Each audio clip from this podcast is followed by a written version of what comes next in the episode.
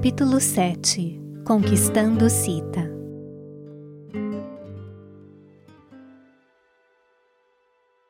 Naquele momento, um jovem discípulo entrou apressadamente trazendo um maço de manuscritos em folhas de palmeira que colocou nas mãos de Vishvamitra. Após virar algumas folhas, o mestre entregou a um venerável ancião eremita que se achava sentado ao seu lado e pediu-lhe que o lesse em voz alta para que todos pudessem ouvir. O ancião leu que o imperador Janaka de Mitilá decidira realizar um célebre ritual, expressivo da mais elevada glória da retidão, e suplicava a Vishvamitra que lhe proporcionasse a alegria da sua graciosa presença, assim como as dos seus discípulos. Ao ouvir isso, todos exclamaram: Que ele obtenha êxito! E Vishvamitra declarou: Filhos, agora que podemos andar pelas florestas sem medo de hordas demoníacas, resolvi iniciar amanhã a viagem a Mitilá, juntamente com todos os residentes do ashram. Rama disse então: Mestre, isso é realmente motivo de júbilo. Nesse caso, já que o Senhor não necessita mais de nós, retornaremos a Ayodhya, se nos permitir. Por favor, dê-nos licença para partir. Vishwamitra replicou: Dei a minha palavra a Dasharata em relação a mais algumas coisas. Preciso mantê-la também. Prometi-lhe que os levaria de volta pessoalmente, portanto não podem retornar sem mim. Um ritual extraordinário vai acontecer em Mitilá. Não há tempo suficiente para levá-los a Ayodhya e depois alcançar Mitilá no dia do início do ritual. Se me acompanharem até lá, poderão assistir à celebração e depois prosseguiremos para Ayodhya. Ouvindo essas palavras que não continham nenhum traço de hesitação ou dúvida, Rama também respondeu de forma decidida, sem pesar os prós e os contras. Mestre, como meu voto primordial é a obediência às ordens do meu pai, tenho que lhe fazer uma súplica. O sábio perguntou-lhe qual seria, e Rama respondeu. Ele me ordenou que protegesse o ritual de Vishvamitra contra profanações e sacrilégios e assim fizesse o grande sábio feliz. Pediu-nos que retornássemos vitoriosos, mas não nos orientou a assistir a outros rituais. Eu não deveria receber uma permissão especial sua antes de ir a Mitilá? E Vishvamitra retrucou. Rama, Dasharata não pediu somente isso. Não, as suas palavras foram: Vai e obedeça a todos os comandos do sábio, não transgrida as suas ordens nem por um milímetro. E a mim ele disse: Mestre, o senhor deve assumir total responsabilidade pelos meus filhos e trazê-los pessoalmente de volta para mim. Você ouviu o que ele falou quando saímos de Ayodhya. Portanto, siga as minhas determinações agora. Venha comigo para Mitilá e de lá iremos para Ayodhya, eu, você e todos os meus discípulos. Rama entendeu a verdade inerente nesse projeto. Assentiu com a cabeça e respondeu: Faremos como o Senhor deseja. Todos foram instruídos a estar prontos para a viagem a Mitilá antes do nascer do sol. Vishvamitra levantou-se cedo e levou os meninos até o rio para as abluções. Ficou entusiasmado com a oportunidade de lhes relatar as dificuldades que os demônios lhe causavam sempre que tentava celebrar os rituais de sacrifício, os yagnas. Contou-lhes como todos os seus esforços para combatê-los haviam falhado e expressou a sua gratidão pela destruição dos demônios, o que garantia a segurança do eremitério e das regiões ao seu redor. Descreveu ainda como as pessoas se sentiam felizes por haverem se libertado do medo, passando a desfrutar de pura paz e alegria. O local era silencioso, calmo, reconfortante. Sentado na areia macia, Vishwamitra pôs-se a narrar aos dois irmãos, que chamara para junto de si, as características especiais e a significância do ritual pretendido pelo imperador Janaka. Durante a descrição, mencionou um precioso arco que o soberano tinha em sua posse. Um arco singularmente potente que brilhava com raro esplendor. Disse-lhes que não poderiam perder a oportunidade de vê-lo. Rama perguntou como o arco havia chegado até Janaka. E o sábio respondeu: Escute, filho.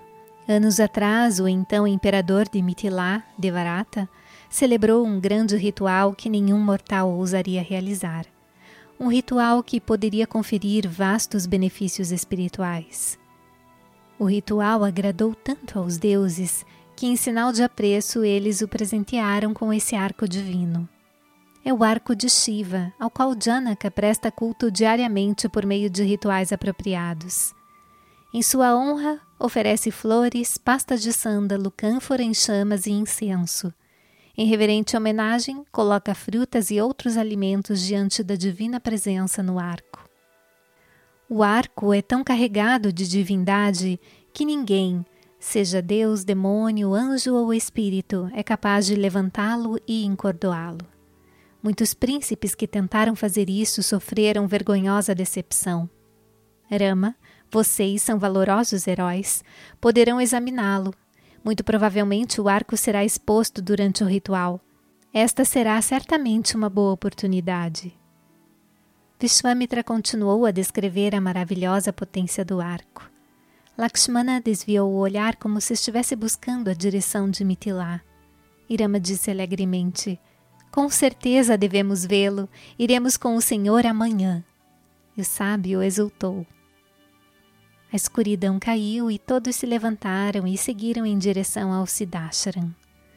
Vishwamitra reuniu os residentes do ashram e ordenou-lhes que estivessem prontos para partir para Mitilá ao raiar do dia. Alguns deles perguntaram: Mestre, como a rotina do ashram poderá prosseguir sem interrupção se ninguém ficará aqui? E o sábio respondeu: Se cada um cumprir com os seus deveres onde quer que esteja, isso será a própria observância da rotina do ashram. Não há rotina especial para ele separada da rotina dos seus residentes. Aqueles que buscam refúgio constituem o ashram. Ele não existe sem os seus dependentes. Se estes estão comigo, por que se preocupar com o ashram e a sua rotina? São os seus discípulos que devem ser cuidados. São eles que devem observar as disciplinas. Além disso, já que agora o lugar ficou livre do medo de demônios, o ashram não poderá ser prejudicado. O Criador de tudo é o nosso refúgio, e quando dependemos desse Criador, ele tudo provê. Vishwamitra falou nesse tom um tanto incomum e continuou. Levem com vocês o que for necessário para os seus ritos diários, assim como todos os utensílios e recipientes pertencentes ao ashram. Não há necessidade de se deixar nada aqui. Alguns noviços perguntaram: Mestre, quando retornaremos? Se o Senhor nos disser, poderemos selecionar artigos em quantidade suficiente para esse período de ausência. Por que nos sobrecarregarmos com mais do que o essencial? E Vishvamitra replicou: O tempo não é o servo do corpo, este é o servo do tempo. Portanto, nunca se pode dizer quando. Será que voltarei aqui? Duvido. Quando ouviram isso, todos os residentes sofreram um impacto no coração. As roupas, os recipientes e os utensílios que seguravam escorregaram e caíram ao chão. Não encontraram palavras para retrucar. Não conseguiram protestar nem reunir coragem para questionar o mestre. Assim, embalaram a grama cuxa, gravetos sagrados para o fogo ritual, conchas e vasilhas cerimoniais. Tudo o que podiam carregar. O significado das palavras de Vishvamitra eram um mistério, e cada um as interpretou à sua maneira. A noite passou e o dia amanheceu. Todos estavam prontos. Quando as portas estavam sendo fechadas e trancadas, Vishwamitra disse: Não tranquem as portas. Deixem-nas abertas. Isso não é nosso. Qualquer pessoa que vier poderá entrar. Este ashram deve acolher todos os que chegarem em todos os momentos. Neste dia, desfez-se o laço entre nós e ele. Ó deuses padroeiros desta área sagrada, que a partir de agora a sua bem-aventurança se multiplique. Obtive sucesso no meu empreendimento. Aceitem em retorno o meu grato reconhecimento. Nunca mais serão perturbados por hordas demoníacas. Agora poderão viver em paz, com ampla descendência, prosperidade e felicidade.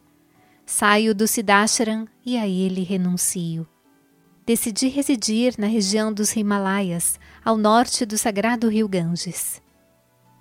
E Vishvamitra prostrou-se ao chão em sinal de respeito às deidades da floresta.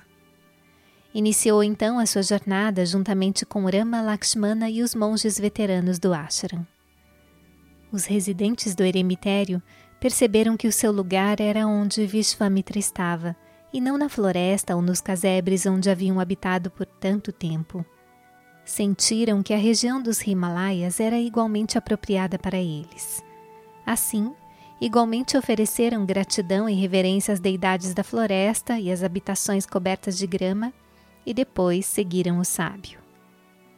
Enquanto caminhavam em direção ao norte, viram atrás deles, seguindo a sua trilha, milhares de cervos, pavões, pássaros e outros animais da selva que corriam com as caudas erguidas em sôfrego anseio. Vishvamitra parou e, virando-se, dirigiu-se a eles.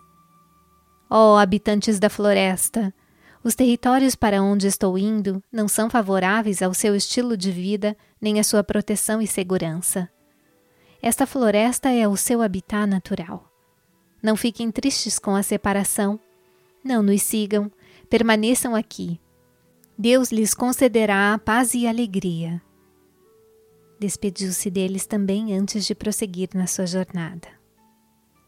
A caminhada do dia levou-os até as margens do rio Sona. Teriam forçosamente que passar a noite ali. Banharam-se no rio, finalizaram as abluções noturnas e reuniram-se ao redor do mestre, ávidos por ouvir as suas narrativas. Rama perguntou: Venerável Senhor, esta região parece rica e próspera. Qual o seu nome e qual a sua história?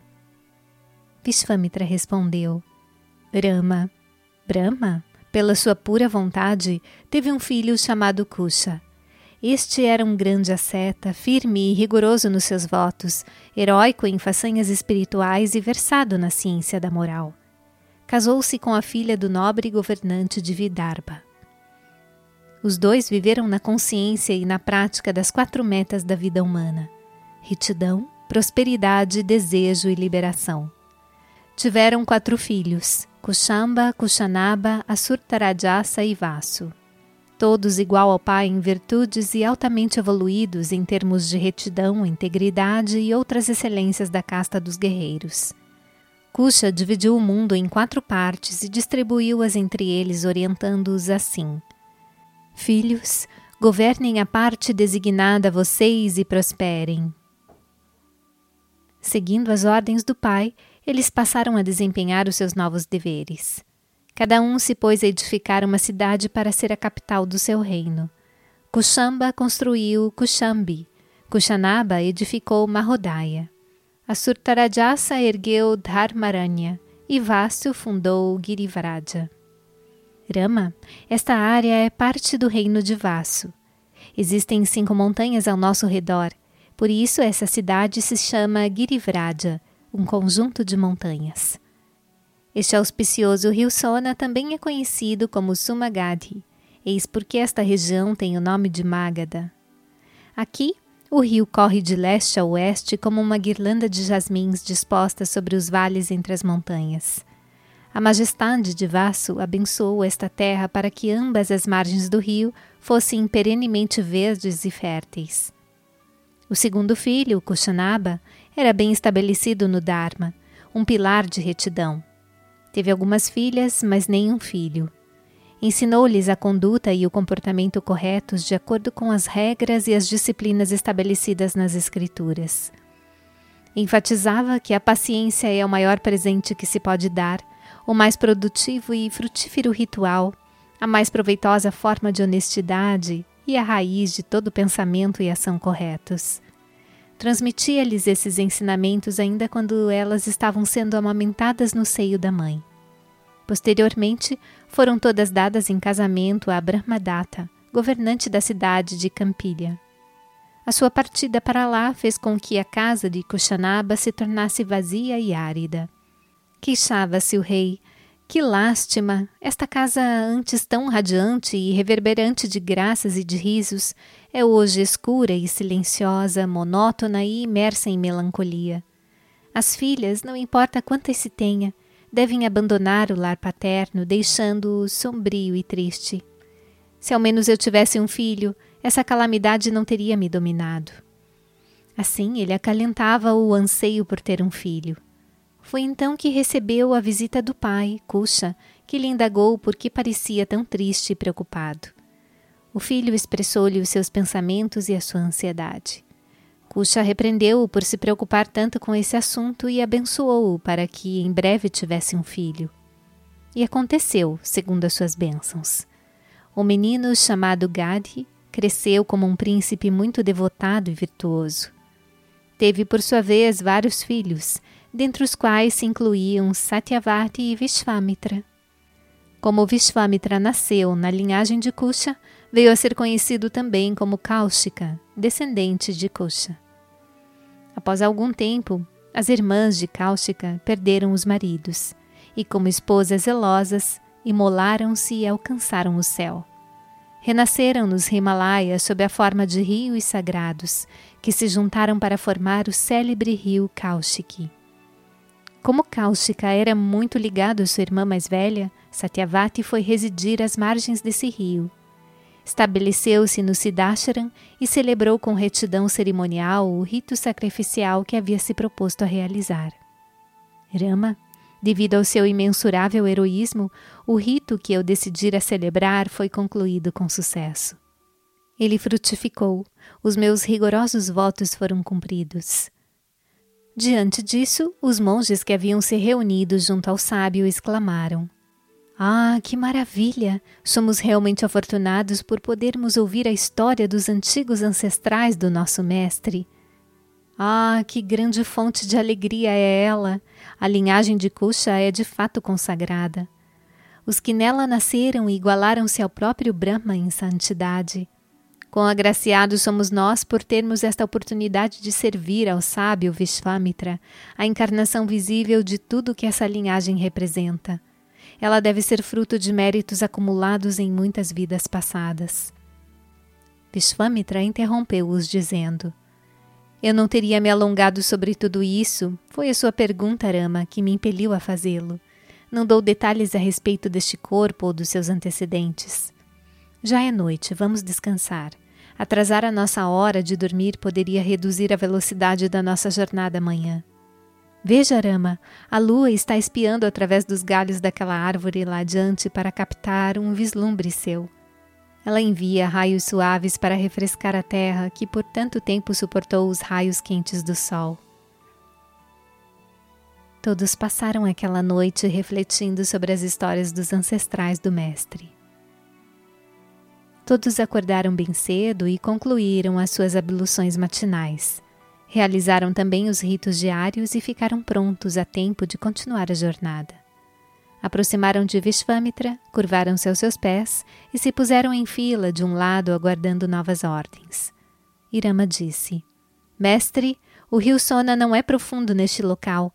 A água é clara. Podemos atravessá-lo a pé. Nenhum barco é necessário. Vishvamitra replicou: Filho, você desconhece este local, portanto não sabe o ponto exato onde atravessá-lo. Eu vou na frente e vocês me seguem. O sábio entrou a pé no leito do rio e continuou a caminhar. Todos traziam os seus pertences em uma trouxa pendurada ao ombro.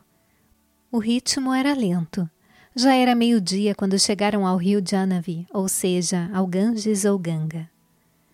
O primeiro contato que tiveram com o rio foram os doces sons emitidos por cisnes, papagaios e outras aves na sua margem. Cada coração se encheu de deleite ante a cativante beleza do cenário.